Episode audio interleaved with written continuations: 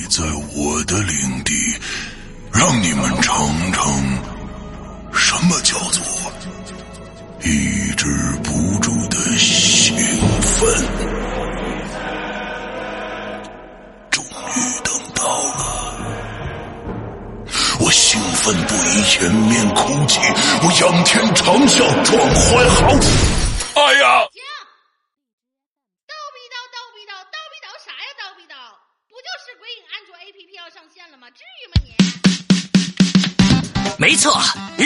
夜盼的鬼影安卓 APP 终于要上线啦！全新界面设计，全新会员分类管理模式，全新施阳曼尼购买系统，全新自定义清单功能，让你全情投入到鬼影人间为你营造的全新氛围中去。你喜欢惊悚刺激吗？你喜欢烧脑悬疑吗？你喜欢主播的私密聊天吗？你喜欢鬼友的灵异经历吗？那就赶紧来下载吧！二零一九年二月五日大年初一，鬼影人间安卓 APP 正式上线。百度应用市场、腾讯应用宝、三六零手机助手、小米应用商店等主流应用商城搜索“鬼影人间”或关注“鬼影人间”新浪微博置顶，扫描二维码即可下载哦。二零一九，让我们听点好听的故事吧。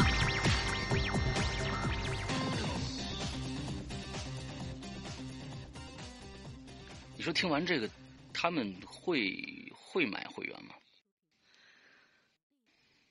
会笑吧？啊，因为是小霸王其乐无穷吧，这个范儿是吧？啊，好吧。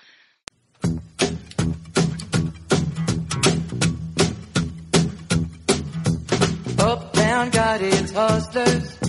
The Bowery got its bumps. 42nd Street got Big Jim, a walker, he a bull shooting son of a gun. 哎，各位听众，大家好，欢迎收听影留言，我是施阳啊。今天呢，是我一个人第一次啊，这么长时间来第一次一个人做鬼呃影留言，非常非常的兴奋啊！我不知道大家能不能撑完这一期啊？呃，大玲玲呢，从上个星期呢，我们就说了她要离开一年啊，虽然这是一个鬼话，嗯，来吧来吧来吧，就是我现在不吭气还是吭气，都是感觉嗯不太对哈。对对对对，你看啊，其实这个这个，我觉得大部分的这个这个鬼友呢是智是饱含智慧的啊，因为那天正好四月一号嘛，对吧？四月一号完了之后，这个我们开始是这个样子的，呃，跟我们做引流言是一样的，就是开始哎各位大家大家好，完了我是施阳，完了之后那个大玲说一句哎大家好，我是龙玲，呃我师傅是个女的。我说好冷啊！你要什么意思啊？他说今天是那个愚人节。我说不是啊，我虽然没有跟你通气，但是我也想过愚人节啊。我过愚人节的这个这个方法就是跟大家说你要离开一年啊。他说咦，这个好，这个好，这个好，我们重录吧。我们就重录真的是我提建议重录的，本来老大就说是直接往下面走，我说我说别，你要真想那个什么玩的话，那咱们就玩，咱们重录吧。所以这是赖我。啊，完了就重录了一期，但是呢，依然有很多的朋友呢，带着一个一呃悲伤之情啊，那过了一个星期啊，完了之后呢，哎，我觉得，哎，我们那天的表演是成功的，然后第二天，我我、嗯啊不是第二天，我们在那个这个这个呃呃。愚人节上面，我们还做了很多很多小桥段，比如说在，呃，玲龙玲珑写了一个非龙龙玲写了一个非常决绝的一个啊，于北京啊，足于北京什么之类的，完了之后这样的一个一个小诗，完了我跟大家说啊，大家要走了，怎样怎样怎样怎样，但是我觉得还挺好玩的吧，在这个愚人节那一天开什么玩笑都是啊，都是合理合合情合理的嘛，所以我们在第二天，其实我在我的直播间里面就跟大家说啊，虽然是跟大家开一个玩笑。啊，但是我觉得还挺成功的啊！大家还是信任我们《鬼影人间》两个主播说的话的，对吧？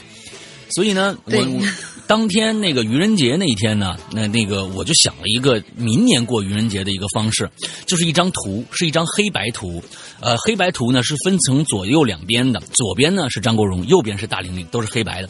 呃到这一天我们就纪念这两个人。这样子，你是让你是让张国荣的粉丝啊群起而攻之啊！不是那天是那个龙玲是这样自己说的，说我说哎呀，你看今天好多人都不信啊，好多人不信，那怎么办？他说：“老大，你就跟他们这么说，你看啊，我就是为了模仿张国荣，完了之后呢，就是让大家呢，呃，在这样的一个一个悲伤的呃一个一个氛围当中，认为这个事儿呢根本就没有发生过，张国荣根本没有离开我们，我我也一样。”我说：“滚！”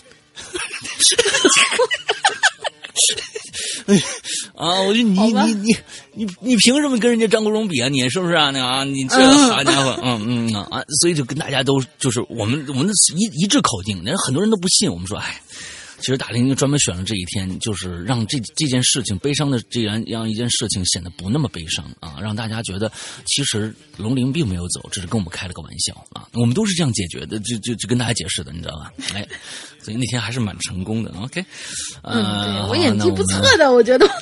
啊，是是是是是啊所以我们又开始了新的一周啊。我们这一周呢，其实就是刚刚的结束了一个假期啊，清明节。清明节大家有很多人去出去玩了，也有很多人去给这个上坟，对吧？嗯所以我们这一期的主要的这个这个一字诀还是一字诀，就是坟字啊，上坟时候发生的一些一些事情。对，最终还在我们是选了坟字。哎，最终写坟字。完了之后，我们在这个嗯节目开始之前呢，我们想想还有什么要事儿要说的。OK，我们长篇啊，我们的这个在会员专区更新的长篇《老千》第三部。马上就要更完了，还有两周的时间，还有三集，加上这一周啊，加上这一周还有三集，我们老千就要更完了。接着，我们会员专区将会迎来将会迎来一个两部全新的作品啊！一部作品呢是一个大长系列，非常非常在全世界都非常富有盛名的一套系列——管系列。有很多人可能都知道管系列意味着什么，这意味着《鬼影人间》第一次接触国外的作品，一部日本作品。管系列一共十部，但是现在只写了九部，是日本的这个新本格推理时代的一个扛旗人物——临时行人的一个非常著名的一个系列。到现在他第十部还没写完呢。那么每一部都是一个单独的故事，一个这种呃怎么怎么说？他在本格推理里面算是密室谋杀案、机关谋杀的这种啊啊这种推理故事。一帮人去到一个小岛上，在一个馆里边，它有各种各样的馆，比如说我们第一部叫十角馆。十角馆事件。第二部呢，啊，往往后走，水车馆呐、呃，这个迷宫馆呐、暗黑馆呐、人偶馆呐、还有各种各样的馆，它每一个馆里面都有不同的一些机关设计。完了之后，一帮人去这个馆里边，一个一个死，是这样的一个结构，是特别特别呃，怎么说，经久不衰的一个结构。其实我特别喜欢临时行人的一些作品，那么我也想在有生之年啊，可以把这个临时行人的馆系列全部做完。那么。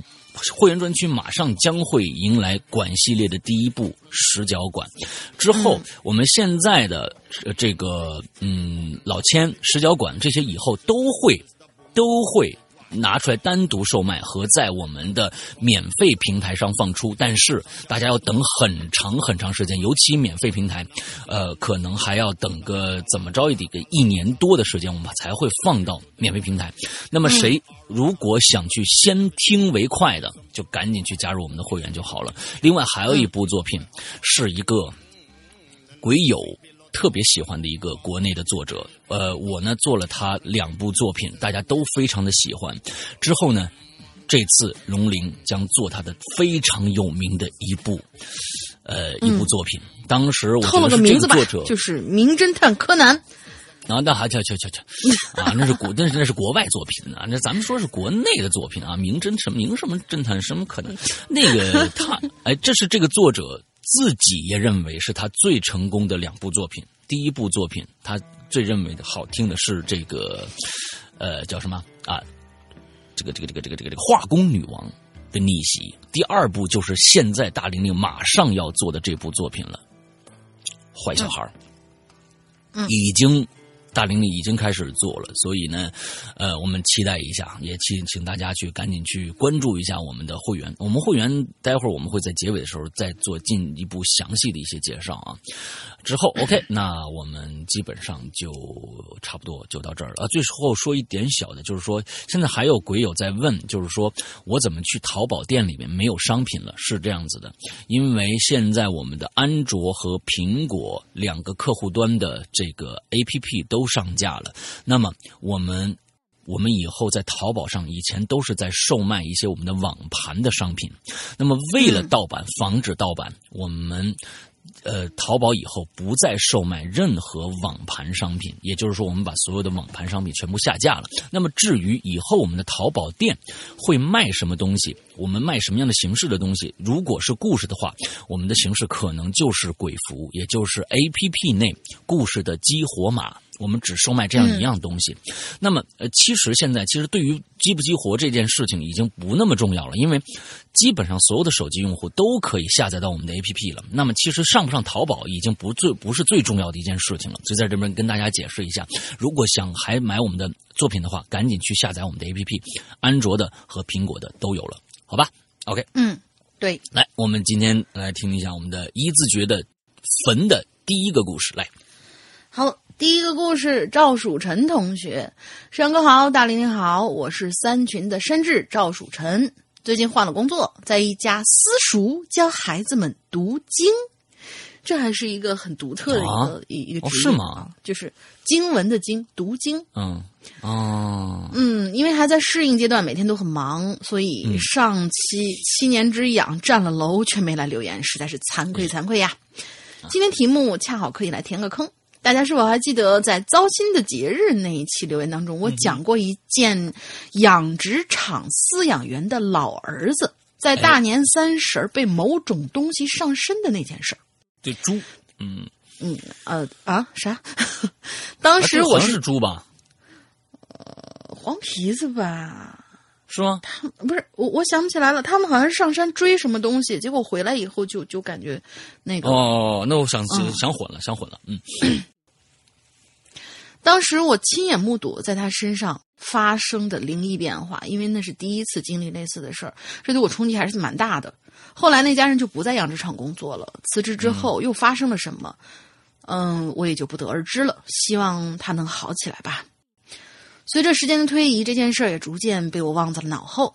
转过年来，工作还是一如既往的索然无味，日子也是一天天的过，归于平淡。这座建在村边的养殖场也依旧被那片青山绿水包围着，静谧而祥和。终于有一天，这种平静被一件颇为诡异的事儿给打破了。鸡舍里的鸡，就这件事儿，就是鸡舍里的鸡开始不正常的死亡。嗯哼，这些无辜的生命死状都有点恐怖。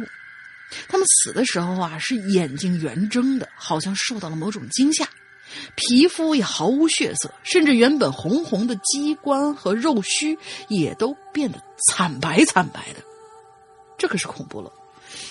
经过初步检验以及后来的解剖化验呢，致命的伤只有一个，就是出现在那只死鸡脖颈脖梗子后的一个小小的孔洞，而它哎全身的血都是在生前被活活的吸干净。嗯，哎呀，这饲养员们都这么说啊，说是这这肯定是黄皮子干的，就是那老儿子。就冲撞到那黄皮子，就是他干的。啊，因为这帮人大多数都是来自乡下农村，对这种事儿还是挺敏感的。所以，为了防止黄皮子再进到鸡舍里对鸡造成伤害，我和几个实习生花了整整三天的时间，用瓦砾、砖块、麻布袋子，把每栋鸡舍的出入口、通风口以及一切能够与外界连接的空隙呀、缺口啊，全都堵起来。但是，接下来的日子里，每一天依旧有鸡被吸干全身的血而死。哇，每栋鸡舍里面两只，十四栋鸡舍一天就是二十八只鸡没有了。哇，这么这么整齐吗？它不在一个一个鸡舍每只每个鸡舍只有两只，嗯，你听他说呀你听他说啊，他说是我们无论怎样加固出入口，封堵那些缝隙，或者干脆将鸡舍周在鸡舍周围暗处蹲守，可是到了第二天还是老样子。二十八只鸡，吸干鲜血，皮肤惨白，仿佛那些就像是那些邪物的祭品一样，一只不多，一只不少。哇，就是什么东西有了仪式感，这种就就变哎得有点邪门了。我发现，哎嗯，对，要是随机死，随机死那那那就无所谓，今天多一只，明天少一只没错，明年你看我们愚人节放出照片以后，那就有点恐怖了啊啊！啊啊！这么快吗一年就过去了吗？种鸡的这个饲养成本啊，其实相当昂贵的。每天在正常的死逃数量之外再死二十八只，这样的损失也是很不少的了。嗯这事儿很快就惊动了这个集团的，你估计是一个畜牧集团吧的董事长，他就来到我们 B 区种鸡场的，嗯、他来到我们 B 区种鸡场的当天，还带来了一个看事儿的先生。我呢就一边跟董事长讲述每天上演的这个怪异的事儿，一边就带着他们看了昨晚上死鸡的尸体。这个时候啊，那个先生就朝养殖场东边的山上看了一眼，然后就开口说：“那山的那一边儿，你们去过吗？”我就摇摇头，他就继续说了：“嗯，那黄皮子的老窝啊，就在那一头，你们呢得赶紧去把他给找出来。”这先生意思很明显，毕竟老板花了钱了，他也得表明一下自己有多大本事。我是皱了皱眉头，但是不太好意思推辞，而且这个纯体力活的任务吧，呃，而这个纯体力活的任务吧，也就自然而然落在了我身上，还有几个年轻的实习生身上。嗯，就在我们准备动身上上山的时候，那先生又叫住我们，语重心长的嘱咐我们说：“到了山那头，不管看到什么都别害怕，到了之后听我电话。”我们几个就狐疑，就他这话什么意思？然后我们就上山了。嗯其实那那座山啊，说是山呢，充其量就是一个丘陵。不过我们还是爬了半个多钟头才翻过山脊。接着呢，我们就被眼前的景象吓着了，哦，一个一个都汗毛直竖了。因为就在山的那一边，全部密密麻麻都是坟包，哎而且数量啊，对。我我跟他们说的就是，我说这沾边就算，嗯。这次，而且数量简直是多的惊人。这里显然是一片坟场，更可以说可能是什么风水宝地，嗯因为这头的山脚底下就是东风水库，因此呢，这呃这里被十里八村的村民当成了埋葬故去先祖的最佳地点。这种藏风纳气之地呢，能够被黄仙儿选为洞府所在，也就不足为奇了。嗯 就在这个时候啊，我的手机就毫无征兆的就响起来了，拿起来一看呢，是董事长打过来的。接通以后，出现的却是那个先生的声音。他在电话那边说：“小伙子，你往前走个三百米，然后转身往后看，找一块儿两被两棵找一块被两棵松树夹在中间的大石头。”哎呦，哎，他怎么知道呢？我也奇怪啊，我们就按着先生去做，说去做了。很快呢，就找到他说的那块大石头，一人多高的一块巨石。这块巨石嵌在那山体当中，远远看过去，上面还有类似祥云的纹路。嗯，我就连忙打了个电话回去，我说，那先生又说了，说你先转个身儿，面朝北边儿然后走五十步，看看那个地方是不是有个洞。不是这先生他不会是黄，他们家啊亲戚吧？对啊是是嗯哎呀，我心说真神了！要知道，目前我和他是在山的两侧，互相是看不到的。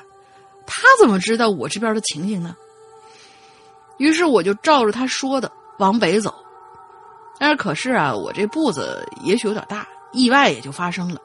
当走到第四十六步的时候，我一条腿猛地就给踩空了，脚上突然产生的下坠感让我直直的就吓了一跳，半条腿就陷入了一条斜裂向下的，呃呃呃斜刺向下的，哎，是刺吧？对，我为什么把它看成那个就是那个大大咧咧那个脸呢？啊，向下的一个洞里了。我就急忙把腿抽回来，几个实习生也赶过来了，惊奇的就打量这个洞。我呢也就连忙打电话回复，我说洞找着了。那个先生呢就在那电话那边笑了笑，说：“哎，找着就好办了，你们几个辛苦了，回来了吧。”啊，就这么就完事完事儿了。啊，嗯，我心说这奇了怪了啊！我收到新命令，一看天也不早了，我就带着惊奇的心情、惊异的心情，就回到了这个养殖场。再后来呢，按照那先生的吩咐，董事长雇了挖掘机和施工队，在养殖场那面山坡上挖空一小部分山体，结果、居然就挖到了一块和我们对面山坡上看到的那块几乎是一模一样的一块石头。然后，嗯，然后施工队又回到原地，挖出一个平，铲出一个平台，在上面建了一个小佛龛形状的小庙。嗯说也奇怪，这小庙盖好的当天，就没再发生死机的事儿了。但是每过初一十五的时候，必须有人准备贡品，上山去那小庙那儿拜祭。嗯，可是众所周知啊，这黄仙儿报复心理很强啊，而且我又在无意当中踩塌了他们的老窝。大家可以对，大家可以想一想啊，这可怕的精怪怎么可能会放了我呀？反正后来发生就是一个个颇为惊悚的故事了。那这次就先讲到这儿，以后有机会我们再继续说。不是你，要要不你你你把它写的再那个什么一点儿咱直接 怪藏开一个 系列得了。这个，其实你要是如果觉得这个故事完整的话、有趣的话，都可以参加我们马上要举办的这个征文大赛。嗯嗯嗯。对，都可以把它写成一个征文大赛里面的一个稿件啊，都可以的。嗯来，嗯对，啊、最后呃，最后必须得把上期有幸被选为怪藏那篇文章结尾处的 P.S. 再说一遍。祝石羊哥越来越美，大玲玲越来越酷。话说《长安十二时辰》真是好听到爆啊！石羊哥的讲述真是太精彩啦，太分成啦，太五颜六色啦。嗯对对，每一次语速变化、声调变化都是恰到好处，将整篇故事演绎到淋漓尽致。每个人物在石羊哥的刻画下，仿佛活生生站在我面前一样。而且石羊哥还非常负责任的做出了杂文录，经过大量考证，为我们。呃，为我们解释故事当中出现的生僻的名词啊、历史人物啊、背景，好让我们能听得更加透彻，还增加了嗯阅历和传统文化知识，真是用心良苦啊！嗯，呃，蜀臣这厢有理了，感谢鬼影，感谢石阳哥，还有大玲玲。哎嘿嘿，我去听河神了。此时，呃，其实此时河神早就已经被我听完了。不得不说，大玲玲功力真是突飞猛进啊！嗯，简直堪比昔日的无下阿蒙是啥意思？啊，吴霞龙你不知道？对，呃，我不是我我我我我我查了一下，但是突然一下给忘了。期待大玲玲下一个长篇。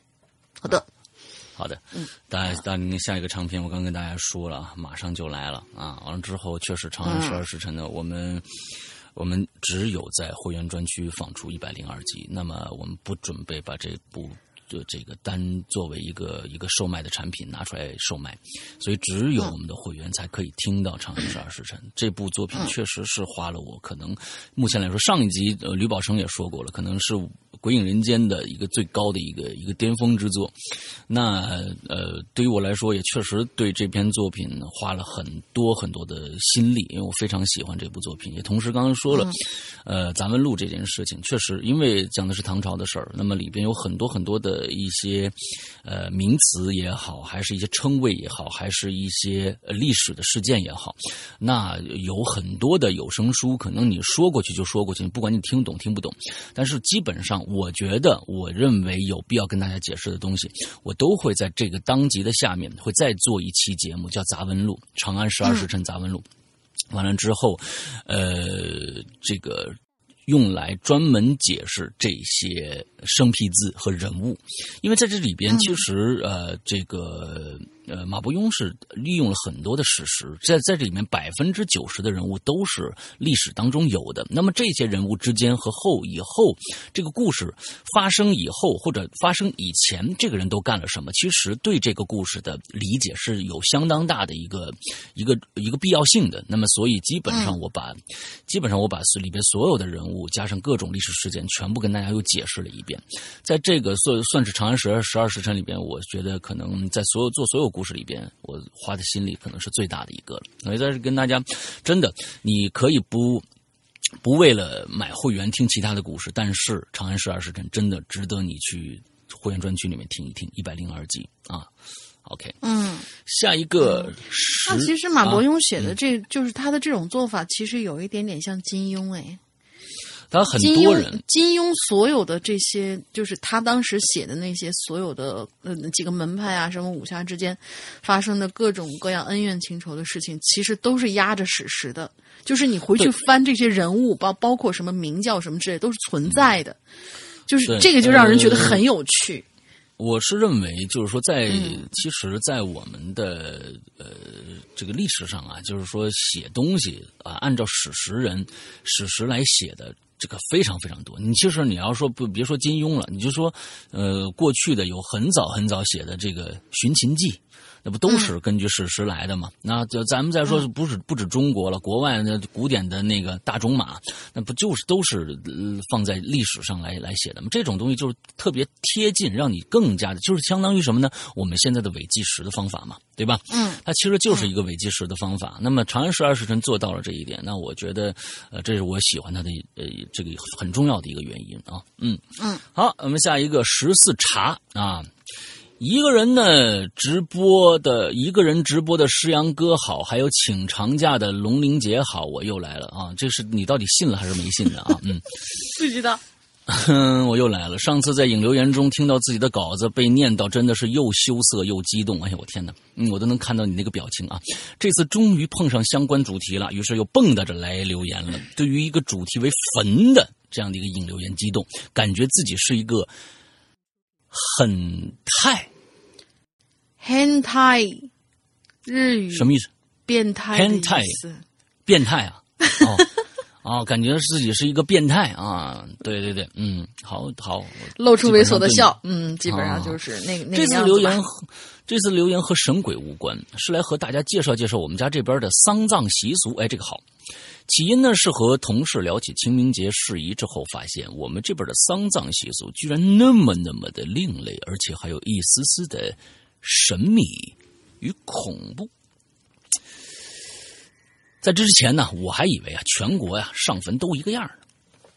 啊，当然了，呃，括号啊，说我的这个叙事是弱项，描写可能有点混乱，请大家多多担待。好，我们下一个啊，不不不看了。嗯，对，这来个下一个是 那好，那他跟你说啊，我居住在少数民族地区，我们这边有一种叫做捡金的丧葬习俗。捡呢，就是捡地上的金子，也或者是金属啊，反正叫捡金，这么一个两个一个一个缩写啊。这里每个人都知道这个习俗，也都习以为常。捡金呢，俗称捡骨头，是指在死者去世五年之后，重新开棺，把骨头捡出来，放进大瓮里头，重新下葬。我的妈呀！嗯，好了，这是简金俗称什么？简金俗称什么？这三呃，就是俗称的那三个字，就是我们进群密码。啊，捡金俗称捡什么啊？就是我们的进群密码啊。嗯，对，而在今天，我有幸亲历了捡金的整个过程。说实话，在此之前，我是很不理解这个恐怖又怪异的风俗的。而且都说入土为安嘛，为什么还要重新动土开棺惊扰死者呢？对哟、在这经历了这次减金之后，我就逐渐理解了先人的良苦用心啦。我的外公和爷爷在五年前的同一个月去世了，到今年刚好满五年。一般来说呀，没专程看过减金的没专程看过减金日子的话，在大寒和清明任选一天就可以了。原本外公呢和这个爷爷的捡金仪式都是安排在今年大寒的，而因为一些意外，爷爷的捡金安排放在了清明，也就是两天之后。哎，这他写写这个在捡金的这这个两天前啊，嗯，那现在就为大家详详细细的说一下大寒给外公捡金的整个过程。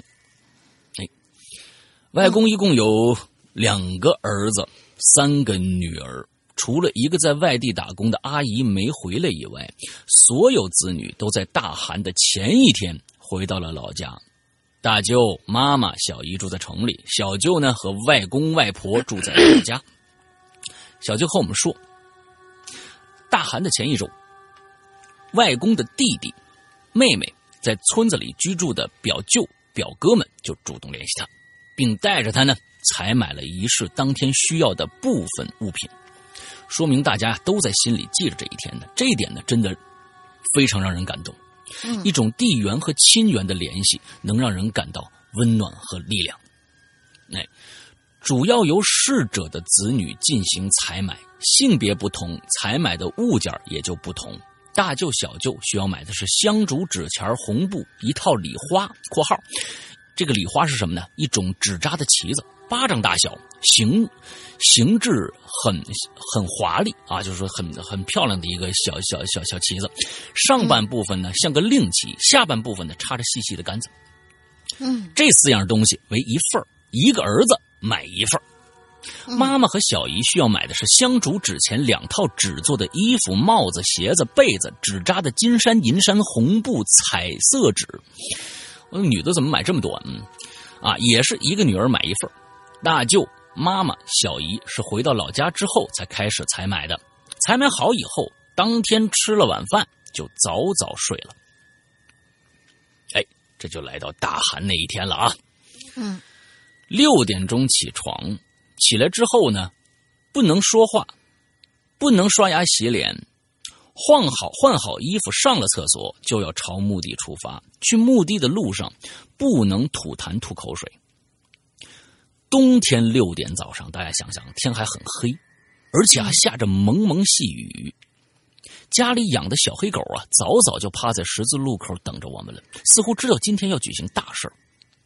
这小黑狗啊，一路小跑的带着我们朝着外公的墓地出发。哇，这小黑狗太太牛逼了！这外公埋在一片菜地里，家里人呢到了墓地之后，先在墓前烧了纸钱点了香，说是用来通知外公要翻身的意思啊，就通知一下，哎，老人家我们来了啊，咱们这五年到了，哎，你也知道是什么意思。同时呢，也是通知鬼差和小鬼儿们，这边啊，我们要举行仪式了，咱拿点钱啊，呃，各忙各的，别过来打扰。嗯，之后呢，用手机的指南针找到了东方，在原地等着表舅表哥们到。到了这个时候，还是不能说话，天就开始微微的有些泛白了。时候啊，表舅表哥们、外公的这个弟弟什么的都来了，大约有五六个人那外公的妹妹呢，也从隔壁的村子也赶过来了。各自上了香之后，开棺仪式正式开始。第一铲土必须由大儿子面朝东方挖，这铲子挖了之后才能开口说话。哦，这土啊，慢慢的挖下去以后，露出了棺材板子。板子在泥土的掩埋之下，在雨水的常年冲刷下，已经有些腐烂了，呈现出黑黄的颜色。挖到棺木以后，就要在地里头支起两两把很大的商用遮阳伞，严严实实的遮住坟墓。哎，对对对，这阴气要保住啊，不能让尸骸见天。此外呢，还需要一个人撑一把雨伞，盖在头的位置，之后才能开棺。也是怕阳气冲了吧？嗯，棺材打开的一瞬间，说实话，我的内心是没有什么情绪的，可是啊，眼泪就不由自主的涌出来了。这就是亲情。很难解释情绪这种情绪，你没有什么太多的复杂的情绪，但是那一刻你真的是不由自主。我这个我我真的是尝试过啊，我我太奶，我爷爷，我太爷，我都有这种感觉。对对对对，嗯，你不需要太多的什么什么，旁边还要放个音乐什么的啊，你就一下就下来。呃，关棺盖打开之后，下了很大的雨，大家呢都停下了动作，静静的站在一边，开始由十外公主持。哇，十外公啊！你看这是排行老十了。多吧？对，十外公主持举行捡金之前的仪式，怎么呢？先是在这个墓坑边啊点了香，烧了纸钱烧了彩色纸，随后打了一桶热水，在桶上，呃，在桶上架了架子，呃呃，在桶上架了一根棍子，棍子上呢挂了一张白色的砂纸，再用纸皮把这桶围起来，意思是请外公洗澡，穿新衣，穿好新衣，翻身儿往高处走，保佑家里的子孙后代。你看看这个啊，都有讲究。嗯，围好纸皮之后，十外公在桶前点了一支香，烧了一套衣服、帽子、鞋子、纸钱，边烧边说：“哥哥哎，洗了澡，穿好了衣服，咱就可以安心走了。咱要去一个好地方，咱要保佑子孙后代。”之后呢，声音是越来越小，应该是说说一些想和外公，呃，以前活着时候说想说没来得及说的话。大约大约再过了三十分钟，香也烧完了，雨也停了。舅舅表哥们呢，重新下到墓坑里头，开始捡金了，也就是捡骨头。沿着墓坑的长边放了两块木板，两块木板上都放了一张报纸和一张砂纸。舅舅表哥们往上递骨头，递过来的骨头呢，舅舅放在报纸上，坑上的子女呢，用砂纸擦拭骨头之后，再放进干净的，再放在干净的砂纸上。哦，捡骨之前要把下葬时放置的铜钱儿先全部捡出来啊！当时啊，五年前下葬的，一共七枚。这些铜钱儿擦拭干净之后呢，要分给子女，用红布包好了以后拿回家可以辟邪。捡骨的顺序也有讲究，要从脚趾头顺着脚往头上捡起，捡出来后左右分明的放好。哎，对，这这是对对对，这是对的啊，要不然都是乱了，嗯你知道拼不回去了。对，左边骨头放在左边的报纸上，右边的骨头放在右边的报纸上。擦拭骨头的人也是有要求的，只能让死者的儿子擦。可大舅家里不久以后要办喜事儿，不能碰骨头。那么小舅呢，就在墓坑里擦骨头，也擦，呃，也擦拭不了。小姨身体不便，最后是由我妈妈和小姨丈来完成的。啊，哦，小小舅在里边在坑里面捡骨头也擦不了，对，和电视剧里的差别很大啊。骨头不是整整齐齐的摆在墓坑里的，为什么呀？虫鼠啃食的缘故，导致骨头的位置都有一些凌乱了。大部分尸骨和泥土、腐烂的衣服啊、棺材板混合在一起，不仔细搜寻的话，很容易就漏过去了。从墓坑里捡出来的骨头是金黄色的，沾着泥土，还有沾着一些已经化为呃这个泥泥土状的肉，还没有腐烂干净嘛？啊，你毕竟埋在底下，嗯嗯，要把这些都捡干净。看到擦拭骨头的这个过程，我深刻理解了什么叫做死后化为尘土，也对生死有了进一步的感受，也突然顿悟：人生短短几十年，违心的去追逐名利或者去做不喜欢做的事情，内心饱受煎熬，实在是没什么必要。只有一生的思想、记忆、快乐是完完全全属于自己的。财富、名利，社呃，财富、名利是没法与自己常伴，人最终都会化为一杯土，死后什么都带不走，开开心心的比什么都重要。也理解到了捡金这个仪式的意义，警示后人活在当下，珍惜生命。哎呀，这段话写的特别特别的棒啊，特别特别的棒。等骨头都擦拭好了之后，就要把骨头按照人体人体骨骼的排列顺序放入一个五十厘米的大瓮里头。大瓮是黄色的，做了龙和凤的浮雕。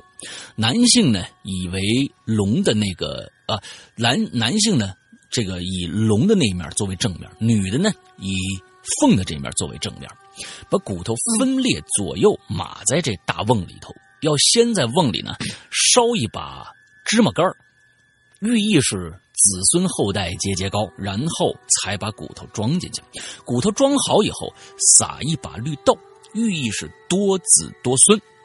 然后用子女买的红布盖在瓮口之上，按年龄顺序把这红布叠放好了。然后呢，用红绳把红布和绑在，呃，不是什么，然后用红绳把红布啊绑在瓮上。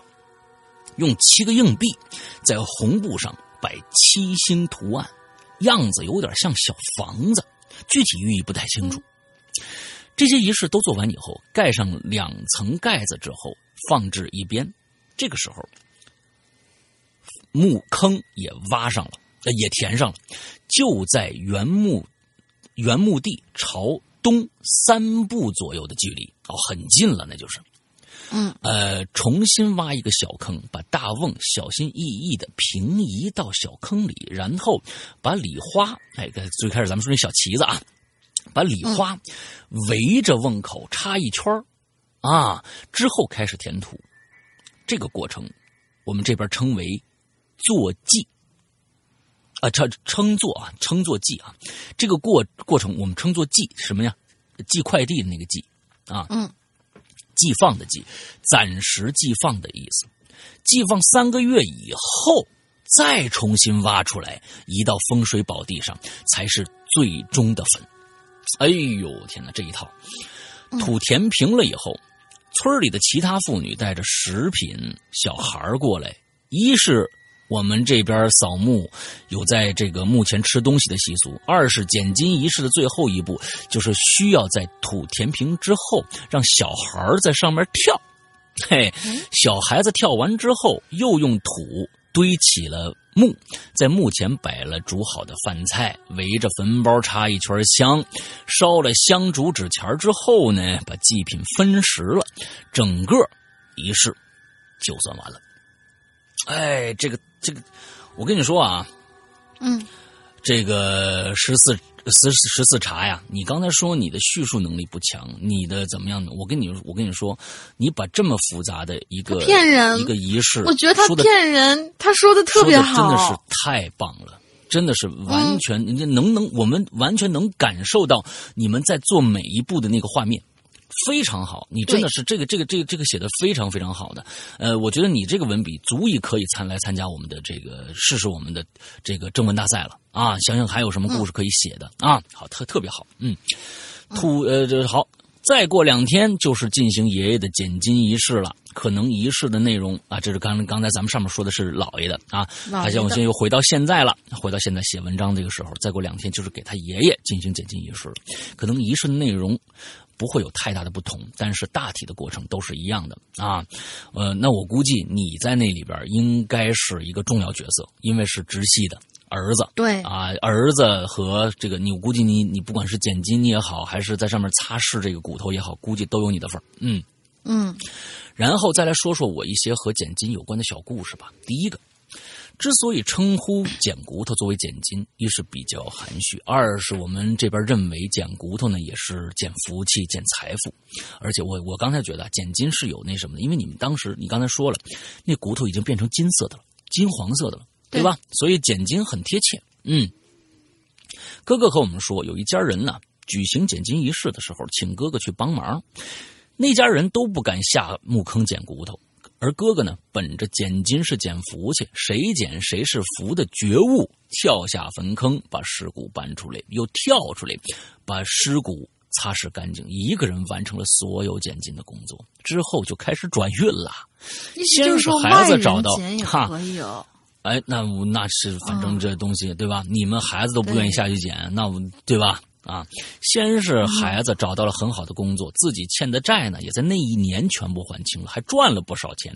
他说起这个经历的时候，都乐乐呵呵的，当捡了大便宜似的。而两者是否有关系，那就不知道了。第二个，舅妈说，自己的奶奶捡金的时候啊，一开棺就看到了一条手臂粗的大白蛇。哎够大，因为是因为是因为是从这个棺里开出来的，也不知道该怎么办，那就放任这大白蛇走了。去问事，呃，去问事了，知道这是不是一个事了？呃是不是他们那儿的一个称呼啊？问事了，知道这是好事儿，具体怎么好，舅妈就是不敢说。就应该是看事儿的那些人吧。哎去，问事去问过那啊，去问事了哎，可能是这么一个意思啊，不知道念对不对。第三个，邻邻居的奶奶捡金的时候呢，开棺之后发现没有腐烂，和刚下葬的时候无异。在我们这儿这种情况非常罕见啊，但是只要一出现，据说对子孙非常非常的好。这是太罕见了。对，那咱们其实，那你要是这样的话，那你就干脆给给每次那个下葬的时候，都把自己的先人弄成一个木乃伊放下去，那烂不了。嗯，啊，以上啊啊，以上就是所有关于捡金的内容，不知道有没有吓到鬼友和石阳哥？吓到的话，哎，我一点都没觉得。这是每一个地方的礼仪都不一样，而且你们做这件事情的时候，一点恐怖的感觉都没有，而是一种对呀、怎么说呢？就是亲人之间的那种，你你你看啊，如果说你到一坟包去，你到一坟包去，你随便捡骨头，那叫那叫偷坟掘墓，你知道吧？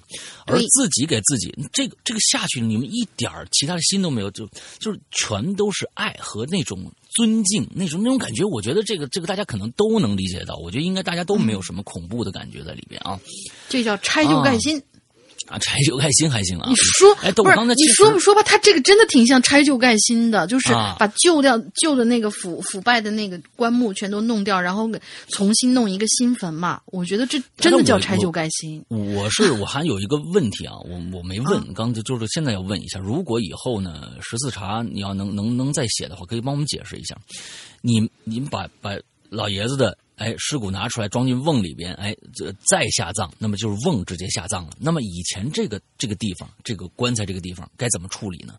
是别人也不准再用了吗？还是怎样？啊，我不知道这个是怎么个处理方法。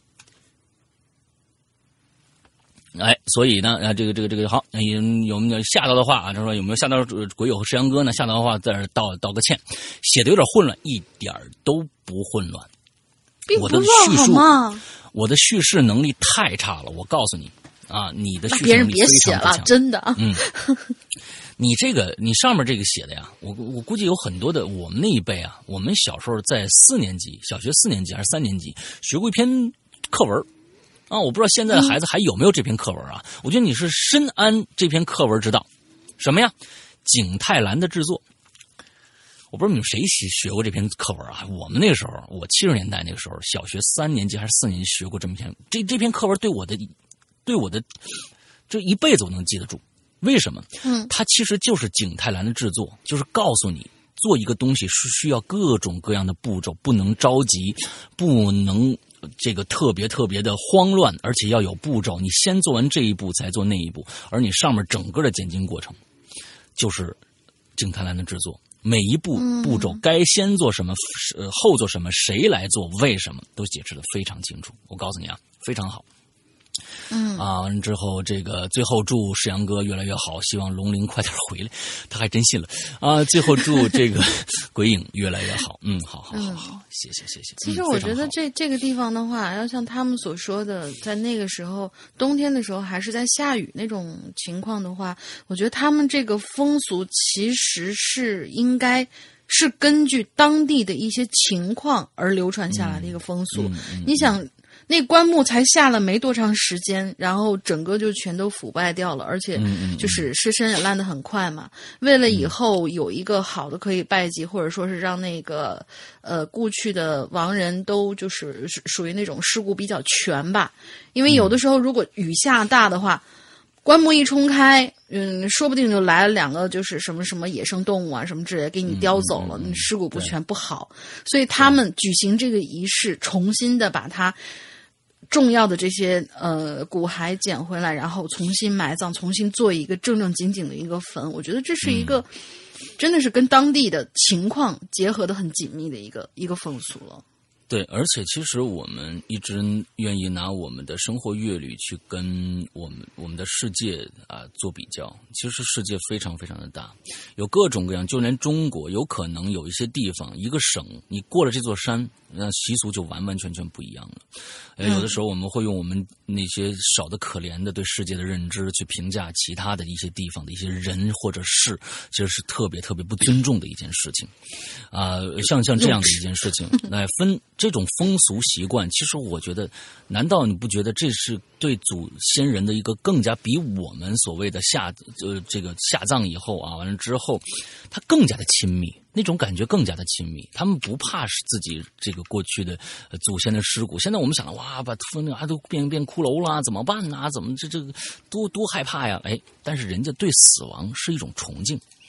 他们对死亡没有像咱们就觉得哇，这个太可怕了，所以我是认为高级，人家那儿更高级啊。嗯，好，来吧，下一个嗯，再一个师太，也就是长安君，长安君，嗯又对我跟你说，他每次做文章的时候，就是还依旧是他那种仪式感啊。前面是一个、叫什么来着？定自拍名场诗，对，定场诗。嗯、浪淘沙，这个字念什么？记齐，啊，脑子突然卡住了。浪淘沙你，记还是你自己齐？都你都不去去查这个字吗？我我现在啊查记是什么意思错了。啊，记是什么意思啊？雨嗯或雪停停止或，天色放晴。对，哎，天色放晴，然后就是怒气消散的意思。哎，还有，嗯，秋旅宿蝉鸣，车马同行。淋漓傍晚雨初停，四下不输僧阔影，几日归京。嗯，流水复飘零，天外寒星。落梅成彩照坟茔，无奈夜深妆蝶梦，云淡风轻。好，一句没听懂。好，特别棒。对，嗯，好吧，好吧，好吧。好吧。五兄师阳，五妹龙鳞安好。四月一，阴影犹在，虽未被弃之落泪，亦为寤寐之假别离沮丧。历日诸位灵妹作送别诗，以纪念之。少顷虚云不不掩天光，假寐嗯，呃假寐了。啊假寐难安心凉，皆来真相，气哉喜哉！嗯，我知道你们还是不太他的生理期不不，我跟你说啊，他的生理期这个东西，他的这个这这个现在这种这种这种文法呀，你只能看文字，你绝对能看得懂，但是你光听啊，现在咱们大家可能这个这个能力可能稍差一点啊，嗯。意思就是说，龙鳞你怎么就走了就回来了呢？干嘛要回来呢？是不是？你让我你这个这个啊，对吧？那他这是这个意思。什么鬼？嗯、明明是说你沉不住气，然后就把真相全都揭出来了。哎，不不不不不不不，我跟大家说啊，我们的节目，我们的主播是非常非常讲道德的。那我告诉你，什么叫道德？在四月一号那一天骗人，怎么骗都可以。但如果你四四月二号还骗的话，你他妈就是耍流氓了，你知道吗？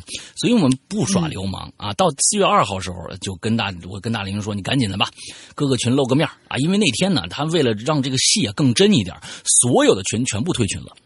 啊，嗯对对对，啊，他做的很狠，你知道吧？啊，这种这种拉脱去斩的人，完了之后那个，所以就我说你赶紧的啊，就哎跟，群我这个是在军机处请示过的，我说我对退，群我是我同意的，是我同意的啊，对对呀，所以喽，喽，嗯嗯。啊，嗯，好了，想想赶紧。但是还有一种说法，你要记得，嗯就是真正就是，比如说是过愚人节，像这种的话，一般都是三月三十一号中午以后到四月一日中午之前这段时间内骗人是 OK 的。四月一号中午以后，基本上就没有人再去就是过这个东西了。所以严格意义上讲，我们那天真的是这样。我我们以前我们这儿就这么过，鬼影就这么过。那我们以前英语老师给我们有有有你们说英语过这样的一个老师是谁？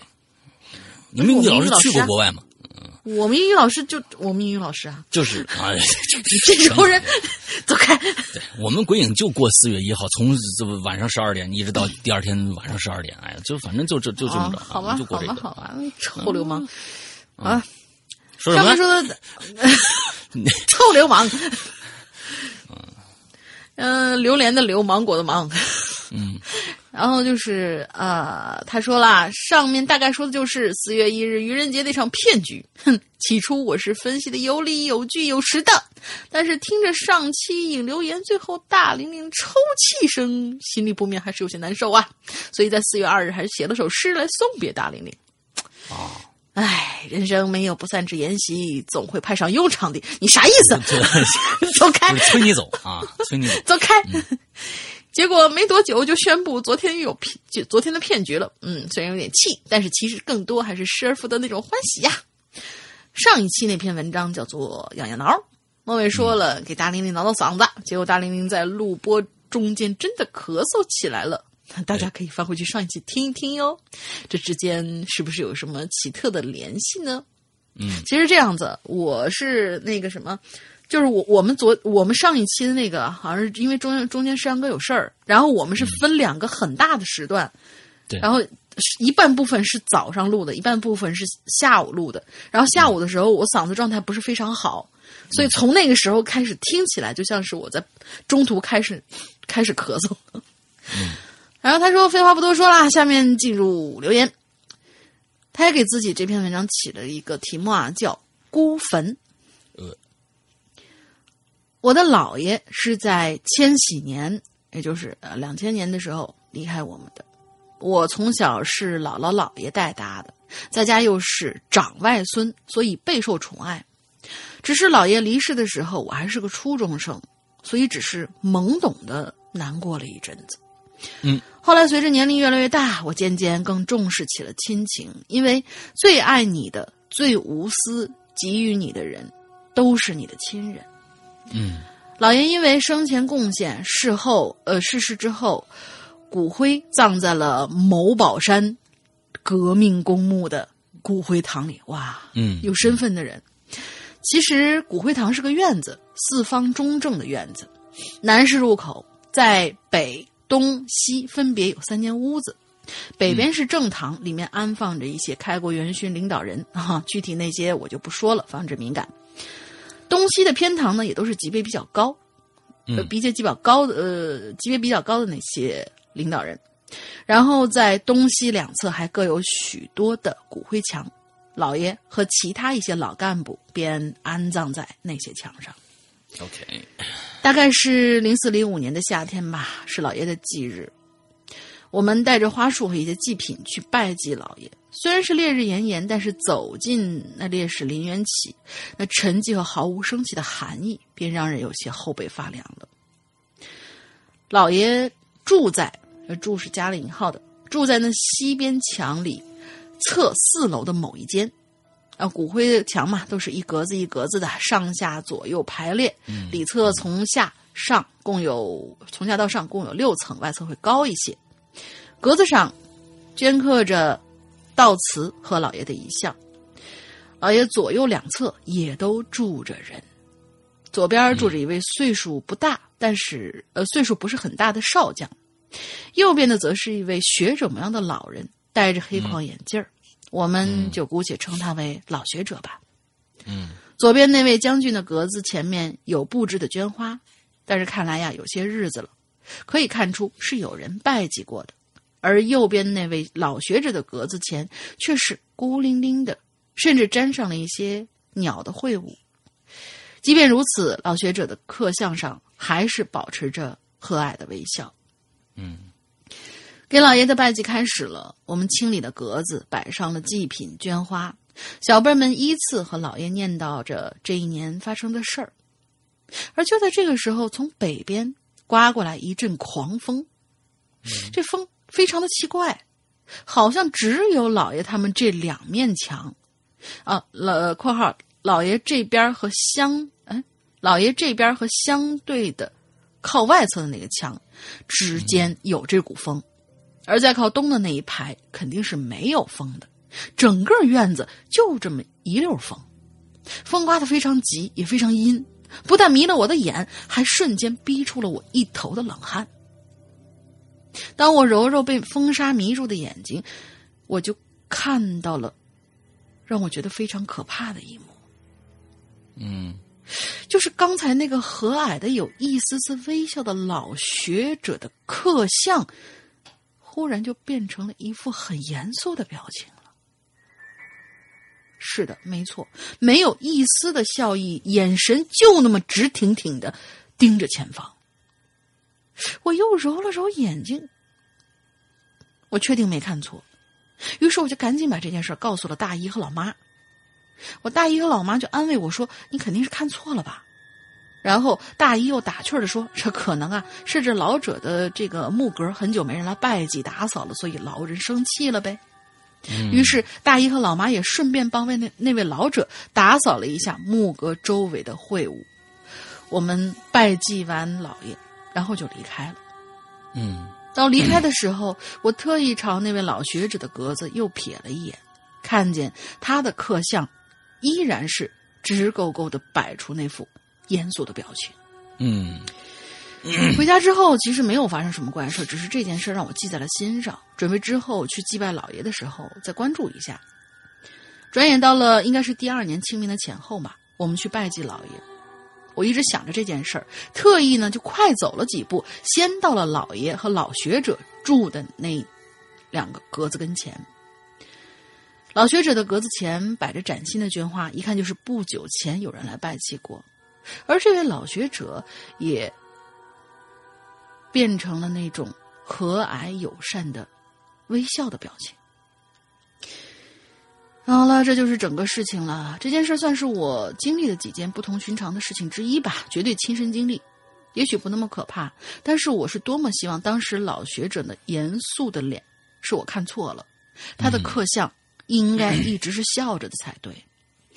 我在那面骨灰墙前面踱步，很多格子都像老学者一样，呃，很多格子都像老学者一年前的格子那样无人问津，有的还斑斑驳驳，有的甚至被阳光晒花了自己。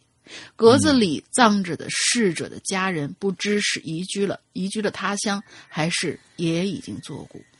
嗯如果你的家人朋友之中真的有不幸离开人间的，请时不时的去看看他们吧。虽然他们弃了红尘，也不要让这些逝者在泉下和我们的心中变成一座古粉吧。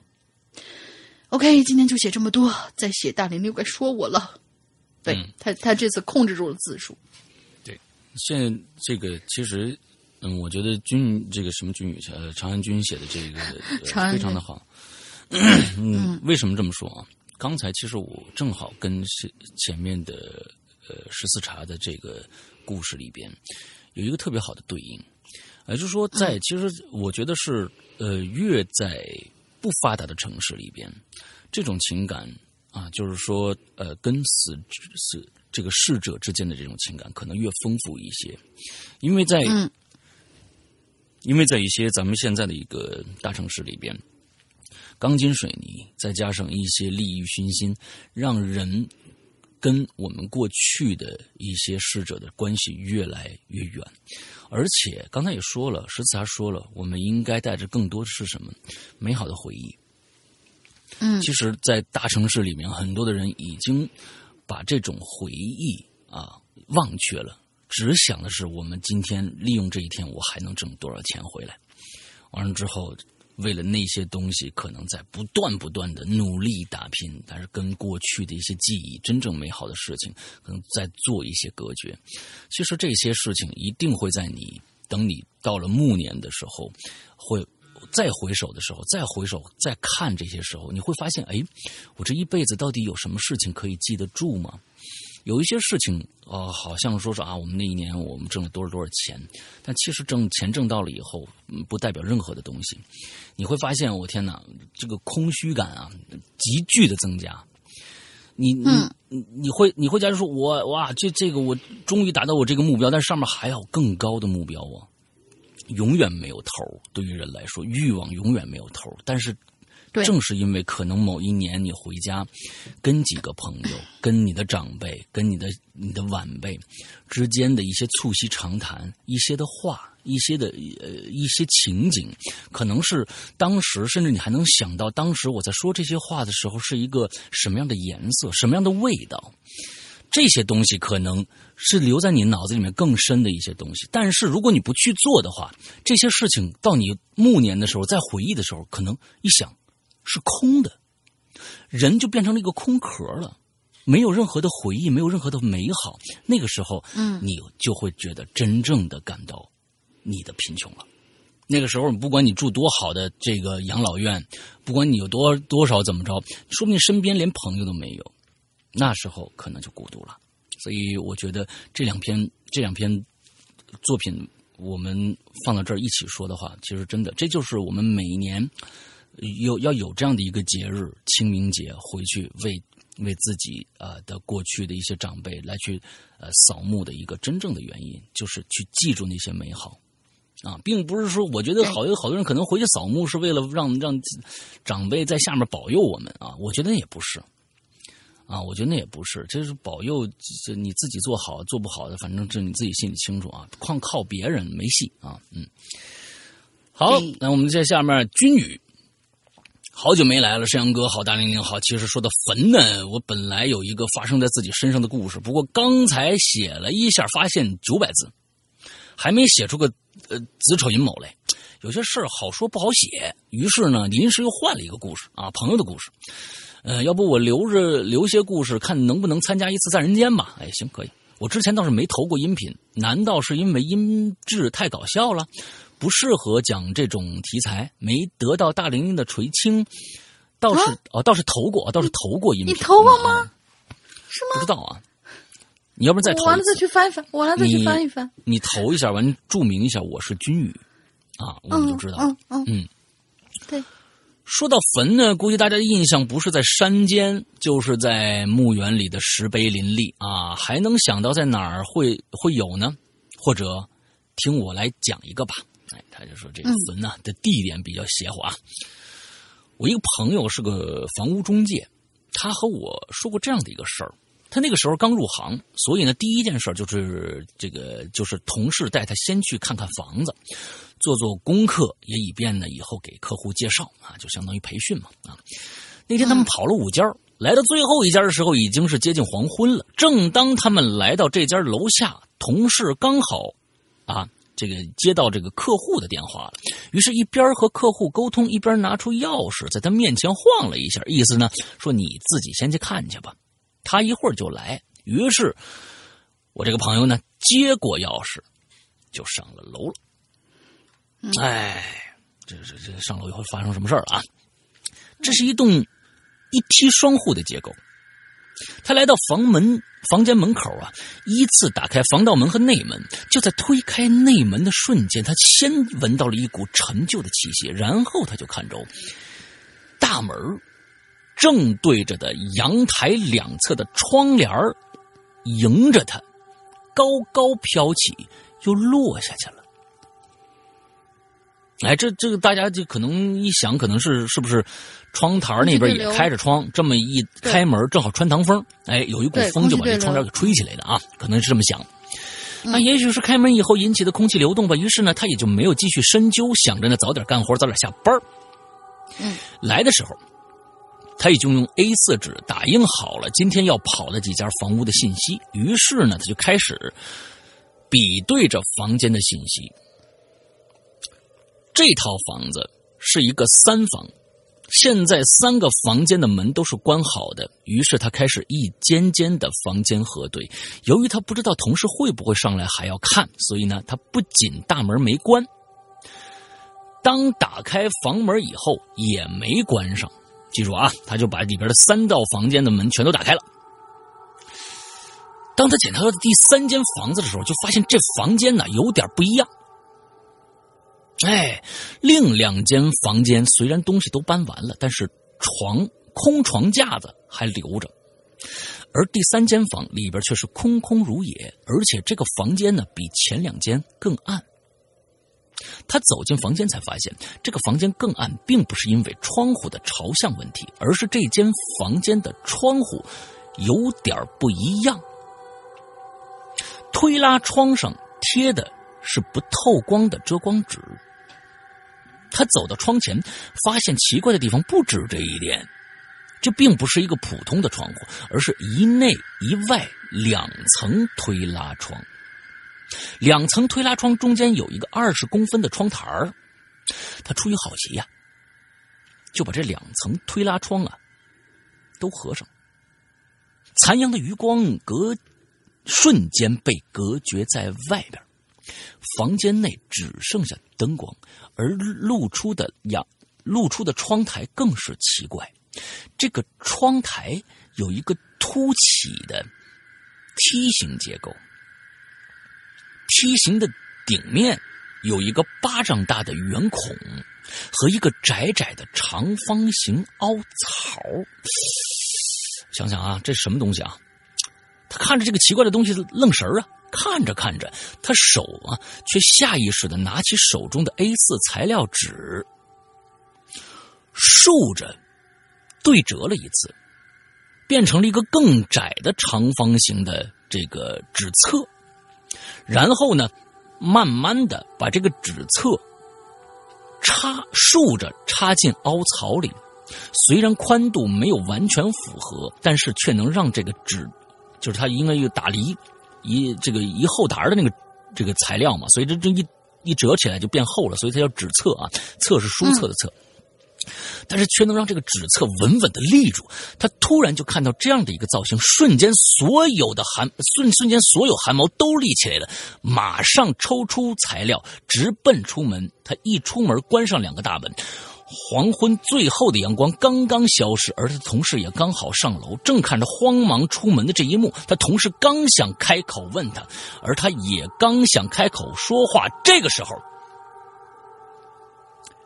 房间里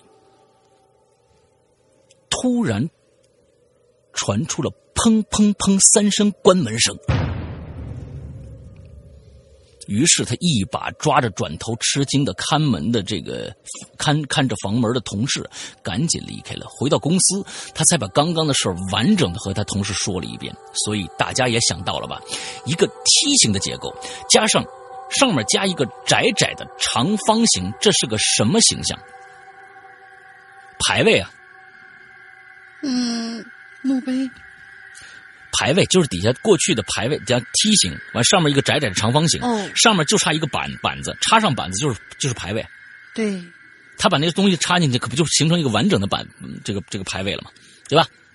对，后来听说，他们和房东了解了一下，因为这户人家呀有很重的宗教信仰，所以这个房间呢，其实 其实起的是类似供奉神佛的，里面本来是有神龛的，而那个结构呢，嗯，那也确实是用来供奉先先这个供奉先人的。他们相信这样先呃，他们相信这样先去的亲人就可以和神仙一起修炼了。不过由于这样不算凶宅，所以呢也就没有事先沟通，所以后来他们只能和房东商量，让人让工人啊将那个坟呐啊给敲掉了再出手。哎，这确实是这样啊，这东西，嗯，谁知道能能引起什么东西来呢？是吧？那是说不好。嗯，好，挺好，这个故事啊也不错。完了之后，下一个大玲玲来，下一个和楼小楼你连着吧，要不然。还是分着，因为下一个挺短的。哦，行，王干娘、是吧？对，王干娘和楼小楼，下一个，他的这个，他的这个这这这这个用户名就这真是嗯，当时手就是把密码输上去了吧？这是。啊。QL 九零零六零六，啊这算不算是暴露了你的密码？不知道啊。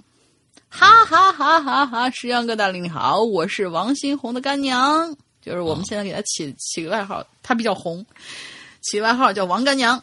首先要感谢石阳哥给我起了这么牛批的一个名字，现在大家都叫我王干娘啦。对于这个名字，我感觉非常得劲儿呢。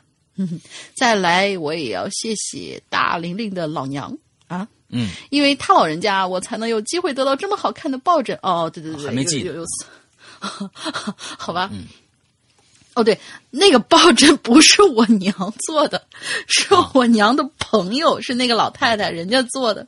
然后我娘说是给那个给寄过来，然后给大家当礼物用。嗯，好，在此祝林娘身体健康。好了，言归正传，这次主题是坟，那我就讲个小故事吧。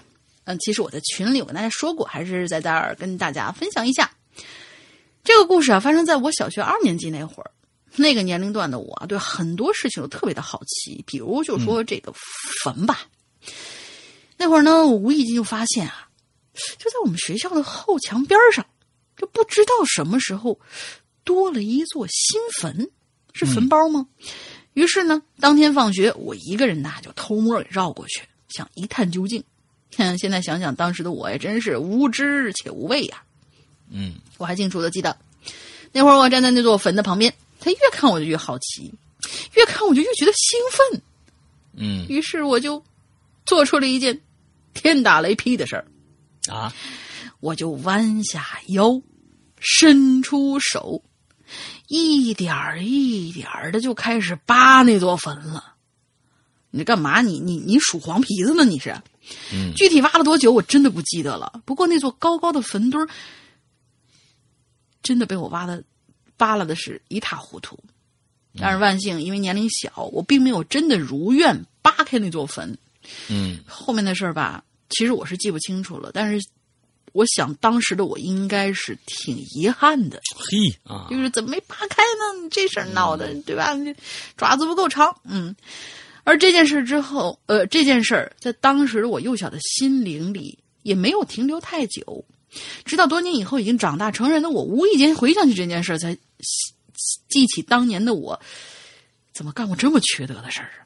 嗯 P.S. 后来我想起来，这干了这这这扒别人坟这事儿以后没多久，我爹就让车给撞了。哎，医院当时啊都下了病危通知书了。嗯，不知道是不是因为我扒坟这事儿的原因，嗯才导致我爹被车撞的。但是无论是或不是因为报应吧，我都想跟那位坟上的主人说一句啊，有怪莫怪，对不起，也希望他能原谅当初年幼无知的我就好了。嗯嗯嗯，好了，有事儿找嗯王王新红啊，别找我。嗯，对对对，那是干娘，王干娘。嗯，呃，好了，故事讲完了，文笔实在不好，两位多多见谅。最后，真心祝愿《鬼影人间》能够越来越好。嗯，现在咱们其实 VIP 很小的一件事儿，但是说清楚了。嗯，那个咱们 VIP 三群特别特别的团结啊，一般基本上就是现在就是基本三群可是会组团来看直播的啊，好多好多哟你也来了，你也来了，好像就感觉大家特别熟的那种感觉。这个王新红的干娘这个名字是怎么来的呢？是因为她的简写啊，有些有一些朋友进去以后呢，就这。进去以后，那名字起的呀，真的是没法叫啊！他这这当时王新红王干娘的名字起的是 W 呃 X H D G N。我说你这什么名字呢？是王，我就看着首字母啊，我说王新红的干娘吗？这我瞎瞎哦，说的。合着这个名字是你给他起的呀？我给他起的呀，王新红的干娘我给他起的呀。对呀、他他上去就是他进去以后，他是 W X H D D G N。我说这是什么名字？你这这什么意思啊？说王新红的干娘吗？我就瞎看着首字嘛，啊，看着首字我就该下我说这王新红的干娘嘛，我这瞎瞎说的啊。对，就是陈奶妈我就说这意思啊我就说你这这名字怎么这么欠儿？原来是你干的。啊！对对对对对对，陈奶妈呀什么的，这都是那个陈奶妈是哪个你起的啊。哦对，哪个大老爷们儿会给自己起个这么……嗯，对，真是的。对，好，好了下下一个我我我嗯来吧，我来吧，哎，咱们就我我来，我来，我来，我来吧，我你来吗？啊，好，嗯嗯，下一个楼小楼同学，石阳哥好（括号大玲玲不在鬼影的第三天怀念）。嗯，我是真的被刻在照片上了，我觉得。啊，呃，前排幺幺酱同学，我欺负你了，答应你们的故事。啊，我辜负你了，是辜负还是欺负？哦，辜负。我答应你的故事虽然已经写好了，哦，对，前面幺幺酱其实是帮他占了一楼，他就给人家回、回了一句，说是那我就在你这楼写吧，然后就就就没有以后了。嗯，答应你的故事虽然已经写好了，但是我准备改一改，留着参加征文活动。在此呢，我要写一篇关于清明节的故事，算是不负美意。这个故事应该叫“来而不往非礼也不不不什么呀？人家啊说上面儿、还是、这个还是还是就是说心说来而不而往往非礼也？来而不往非礼也的意思是说，如果哎咱们你你跟邀请我了，我不给你给你点甜头吃，那就说说明我非礼你了啊！你这是这意思，你知道吧？人不是下面这个故事的名字，哎呀天哪啊！他是说，哎，就是说我没有非礼幺幺将啊，他他是这意思。哦，对对对对啊对，可以可以可以可以，真是都都不是什么正经人。嗯话说我呢，突然捡到钱了。准确的来说，捡到的是真钱，那不然呢？那那地下掉了一张一百亿，你敢捡吗？是一沓子货真价实的人民币，就在门缝儿里，像是被人塞进去的一样。晚上我回到家，就事儿是这样的：晚上我回到家，刚掏出钥匙打开门的同时，我就低头，无意之间就看见呀，这门缝里若隐若现出来了一抹红色。我蹲下来就把这东西抽出来了，可就在这一瞬间，我傻了。嚯，居然是厚厚的一叠子人民币呀！你们家这门缝有多大？请问，能插一张不错了。我心说，真是天上真掉了馅儿饼啊！而且准确的砸在了我头上。这谁送的呀？那如果说这是一场恶作剧，那么这太代价也太大了吧？如果这是一个陷阱，那也太别出心裁了。可如果说这是一个恐怖故事的开始，那么出现的钱，它应该是花花绿绿的冥币呀。可是我这手里的钱，它是真的呀。嗯。而且我脑子也正常啊，嗯，所以我觉得这钱我不敢动，嗯，于是我就等着失主，嗯，但是这失主他又是谁呢？突然之间呢，我就想到这么一件事儿，这件事儿呢，仿佛就让我找到了这场奇遇的答案了。那是在去年清明节的时候，我跟朋友啊喝酒夜归，分别的时候，我走在空落落的路上，脚下的路摇摇晃晃，我呢跟着我的影子左摇右摆。就在这个时候，我就看见啊，路边有一堆火，明明灭灭的闪着光，风很大，那火光啊是飘摇不定，就像是，呃，就像那幅彷徨中的呐喊一样，看起来鬼气森森的。嗯俗话说“酒壮怂人胆”嘛，我就走到跟前，我就看见这火团火堆的边上啊，摆着一块砖头，砖头下头压着厚厚的一叠子冥币，就是画着玉皇大帝，旁边写着天地银行的那种。我就很纳闷啊，这为什么纸钱没有被人放进火里呢？我就转头看看周围，空天旷地之中，只有我一个活物。我就拿开砖头，取出冥币，就这么一张一张的往火里头送，心里就默念：啊，嗯，这这这这是这是经文还是还是你的酒酒话呀？这是他写的是金渣金渣送金渣，五金未如解金渣，真不未如解金渣，劫中劫，强中强。菠萝会上有诸泪，摩诃波尔波罗味，一切冤家离了亡人身。这是什么呀？我真的不知道啊！我这这是是是怎么这个结经文吗？怎么像像结扎呢？不是不是，就就怎么呸，像什么？不是真不知道这是什么？是经文吗？不知道啊。可能是经文啊，有可能是经文。对，嗯，没错，我就把那朵钱给烧了。至于谁收到了，嗯，我不知道。事后呢，我对中国人烧纸钱这事儿吧，有过思考。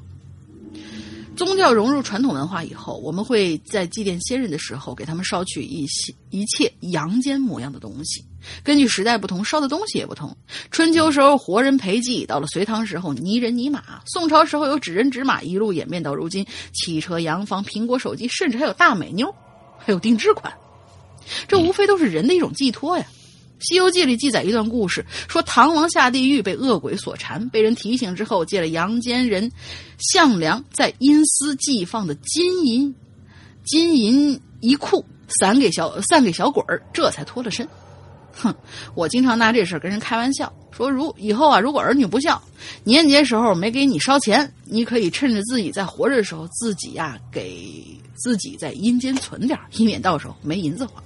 啊，啊，想着想着，我明白了，我收到这叠人民币，可能就是那次我好心代烧了那叠人民币，地下的某个人收到以后要回报我。啊，回扣是吧？嗯，嗯，来而不往非礼也。你看，我就说他这是题目嘛。啊，他说我来而不往非礼也，好吧，讲究这人。我笑了笑。到了晚上呢，我躺在床上想着这次奇遇，心中窃喜。正在这个时候，门突然就“梆梆梆”被人敲响了，声音很轻，三长两短，透着询问的意思。我呢就悄悄下了地，往猫眼里看。哎呀，这门外站着一美妞嘿，脸上浓妆艳抹，身材凹凸有致。哎呀，我的心呐，一下子就起伏了。这大半夜，一个美丽的女子在我门外，这谁呀？想干啥呀？嗯，我就慢慢打开门，我就慢慢打开门。啊，对了，结局忘了告诉你们一件事儿。那次我把冥币放到火堆里头，看见路边还放着一个纸人，墨一样的黑头发，白白的脸蛋儿，重重的柳叶弯眉，红红的樱桃小口。没错，我把这妞儿也给烧了。来而不往非礼也啊！辛苦了，山哥，代我问大玲玲好。啊，我挺好的，谢谢。那我觉得这个这个故事给我们一个启发啊，平时多烧点东西，想要点啥你都烧点，是吧？哎，对，哎待会儿我就把我们家猫，呸，我待会儿捡个纸猫烧了。嗯，多来点啊，挺好，挺好，挺好。对嗯嗯嗯，好，最后转世飞天啊！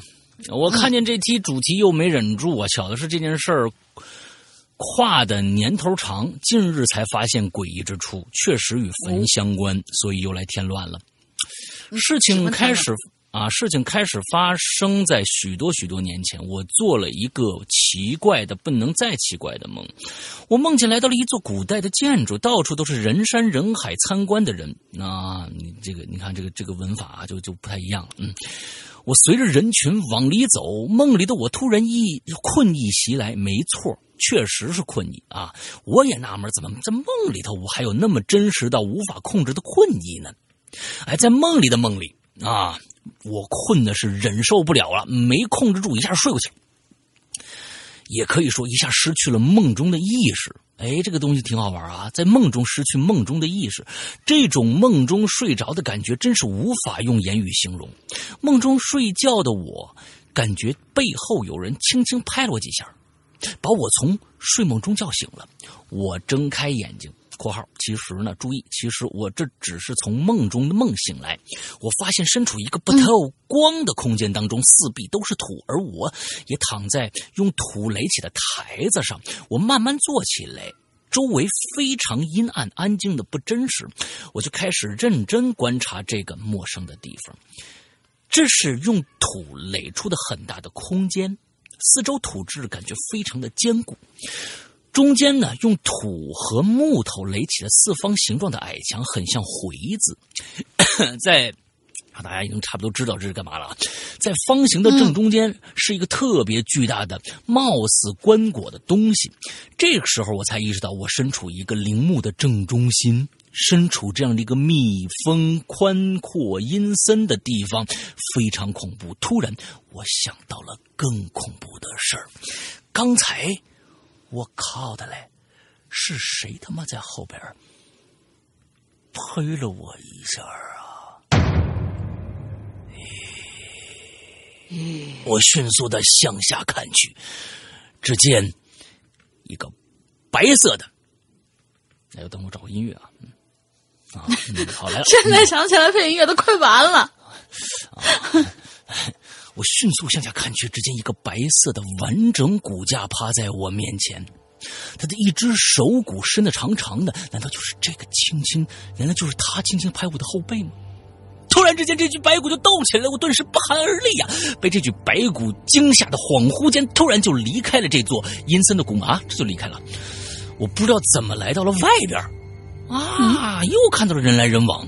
这个时候，我又意识到我还是在自己的梦里头呢。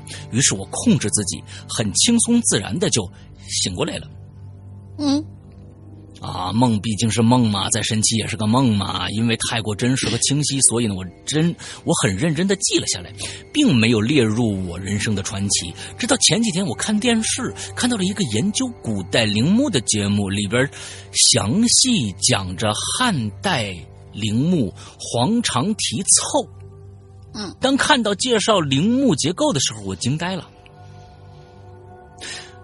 墓葬结构像极了我许多年前那个梦，看到那层层棺椁，我更是惊讶，一切那么的似曾相识。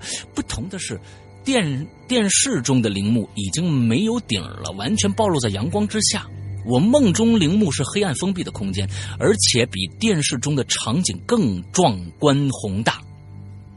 第二天听影留言，老大说要做坟的主题，我脑海一下就想到这件事儿了。这件事情奇怪之处，其实不是梦与现实的结合，而是许多年前年轻的我从来没见过这样的陵墓。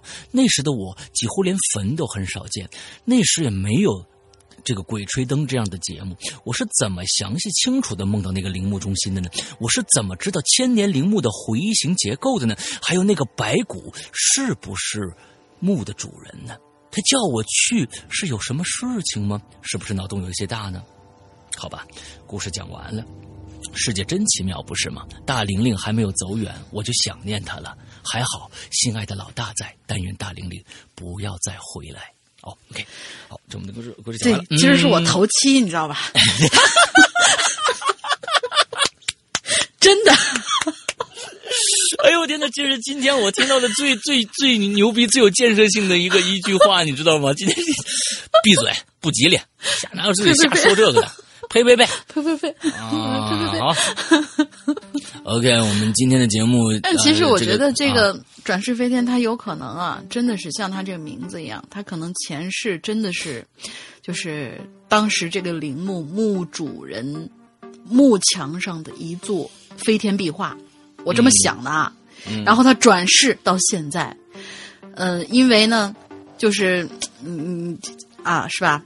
呃，这个墓主人一般都是会，不是一墓主人一般都在墙上会画一些，就是啊，跟自己生前有一些关系的，比如说是喜欢的什么啊，老婆啊、妃子啦什么之类的东西，然后他又不舍得把你陪葬，结果他就把你画在了墙上，然后你转世，然后哦，对再就回去了揪回来看。看，是吧对好吧，所以你可以看看你前世，对，好吧去。你还是过头期去吧。啊，好吧，完完那那个 行，我过头期去了，嗯烦死人。OK，那个，呃，OK，我们今天的节目全部结束了啊。在最后呢，还是大因为今天刚才已经说过进群密码了啊，想想想，嗯你要没听到的话，往往前翻一下。完了之后，嗯我们这个最后还是要说一下我们的这个会员啊，会员现在我们呃安卓和苹果，我们手机上都可以下到我们的 APP 了。那么其实我们的会员非常非常的简单啊，会员制非常非常简单。我们会员制大家就理解为专为会员开辟的一个新栏目就 OK 了。里面百分之八十以上的节目是其他人任何时间都听不到的，还是有百分之二十我们会拿出来单独售卖，但那只是极少的一部分。百分之八十的节目是我们单独为会员准备的，其中包括我的专栏、大玲玲的专栏，还有怪藏。怪藏就是我们像像前几天我们的呃在影留言里面非常优秀的故事，我们就不在影留言里面说了，我们会拿到怪藏里面专门制作出来。另外还有很多很多的长篇等着大家听啊、比如说《高智商犯罪》第二、第三部，呃，第三、第四部，还有《屌丝道士》，现在我们出到第六卷了，还有《失控》，还有各种各样，现在有十多部的长篇在等着大家听，其中也包括我们精心制作的刚才说的《长安十二时辰》，还有大玲玲的《河神》，这两部也不会在任何地方售卖，所以请大家注意，我们在会员专区里边准备的。大部分栏目都是为会员独享的，那么也就是说，呃，这个里边就是非常非常含金量非常非常高的高质量节目了。OK，那基本上就是这样的一个状态。那么其实现在，呃，苹果用户可以直接加我们的呃这个我们的呃官微君啊，呃官微君呃微信的官微君的这个这个这个号是全拼啊，拼音的全拼“鬼影会员”全拼，搜这个就可以搜到我们的官微君了。之后呢？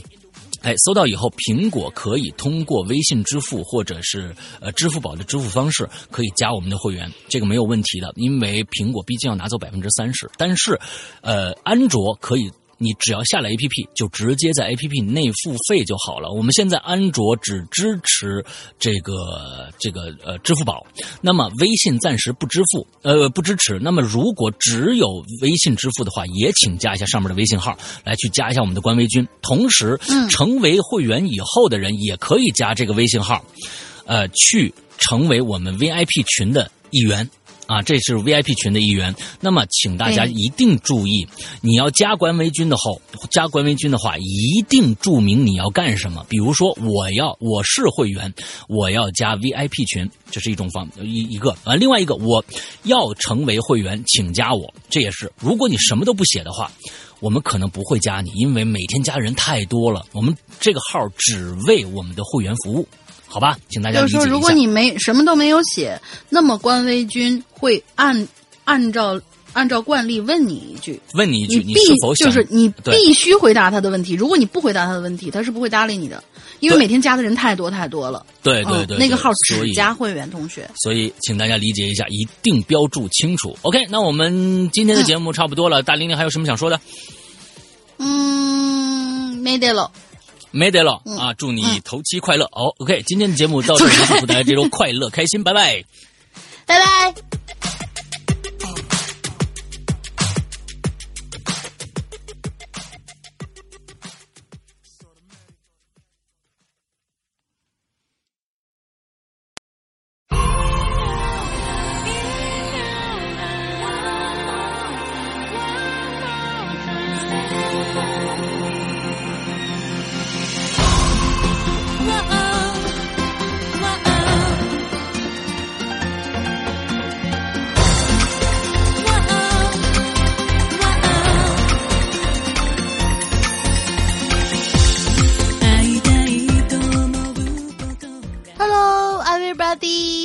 大家收听每周一歌，我是对，我又回来了，对我赖着不走了，对我阴魂不散了，对我舍不得大家了，嘿嘿，我怎么能舍得大家呢？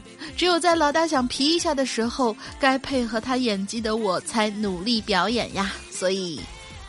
所以大家是真的没 get 到我上一期节目选择《演员》这首歌的用意吗？好吧，过去的就让它过去吧，我是不会走的，我还是会一如既往陪着大家一起玩，讲更多故事给爱我的宝宝们。嗯，顺便感谢一下鬼友笑天猫对于《演员》这首歌的精彩演绎。那么这一期大玲玲给大家挖到了一个特别的新声音。是来自 VIP 二群的亏亏兔同学，他翻唱的曲目是《成全》。而之所以说这是特别的声音，是因为我昨天才意外得知亏亏兔同学学习的专业是歌剧，所以大家好奇吗？一起来听听看吧。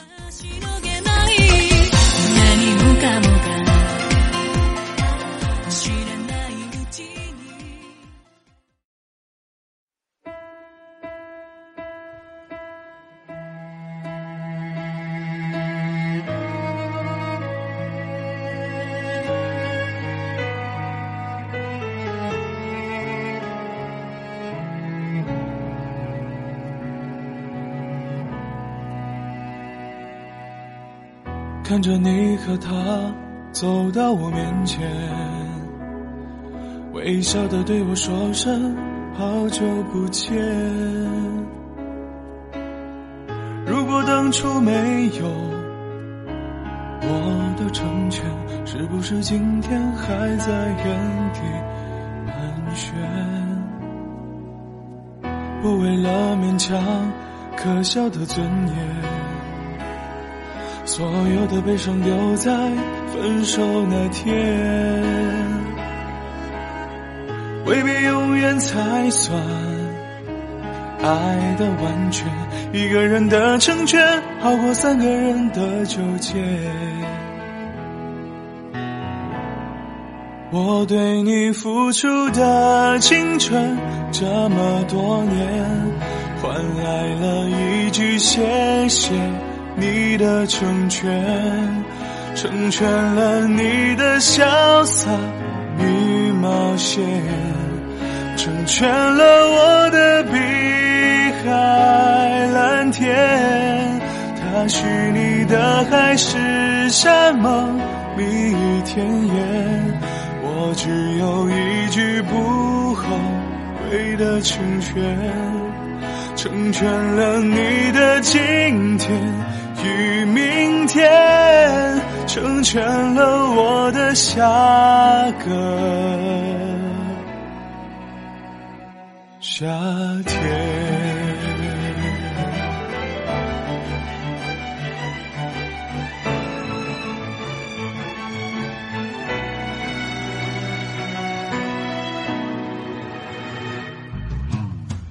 不为了勉强可笑的尊严，所有的悲伤丢在分手那天，未必永远才算爱的完全。一个人的成全，好过三个人的纠结。我对你付出的青春这么多年，换来了一句谢谢你的成全，成全了你的潇洒与冒险，成全了我的碧海蓝天。他许你的海誓山盟，蜜语甜言。我只有一句不后悔的成全，成全了你的今天与明天，成全了我的下个夏天。